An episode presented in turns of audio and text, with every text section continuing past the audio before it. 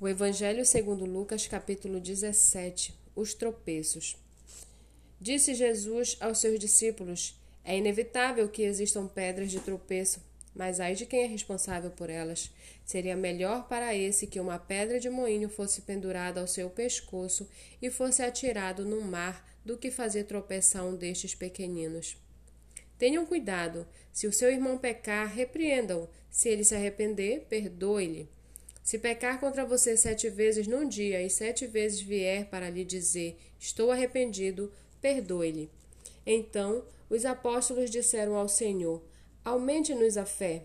Ao que o Senhor respondeu: Se vocês tivessem fé como um grão de mostarda, diriam a esta moreira: Arranque-se e transplante-se no mar, e ela obedeceria.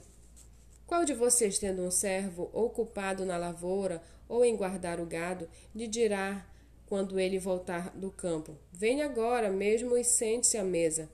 Não é verdade que, ao contrário, lhe dirá: Prepare o jantar, apronte-se e sirva-me enquanto eu como e bebo, depois você pode comer e beber? Será que ele terá de agradecer ao servo por ter feito o que lhe havia ordenado? Assim também vocês, depois de terem feito tudo o que lhes foi ordenado, digam: Somos servos inúteis, porque fizemos apenas o que devíamos fazer. De caminho para Jerusalém, Jesus passava pelo meio de Samaria e da Galiléia.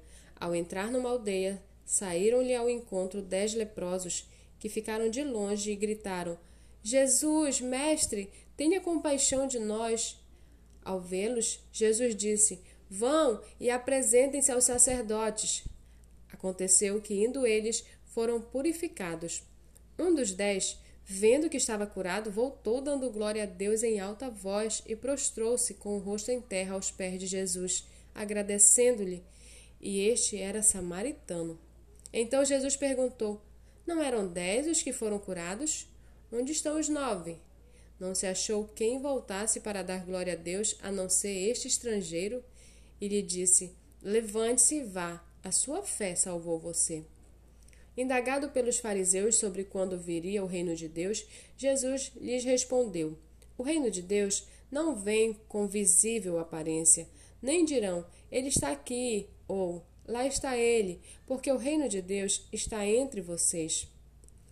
A seguir, Jesus disse aos seus discípulos: Virá o tempo em que vocês desejarão ver um dos, ver um dos dias do Filho do Homem, mas não verão e dirão a vocês: Ele está aqui ou está lá.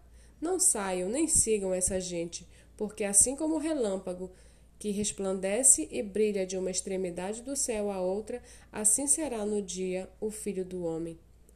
Mas é necessário que primeiro ele padeça muitas coisas e seja rejeitado por esta geração.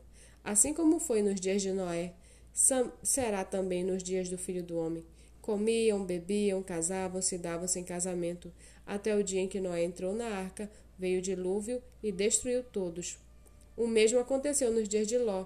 Comiam, bebiam, compravam, vendiam, plantavam e edificavam. Mas no dia em que Ló saiu de Sodoma, choveu do céu fogo e enxofre e destruiu todos. Assim será no dia em que o Filho do Homem se manifestar.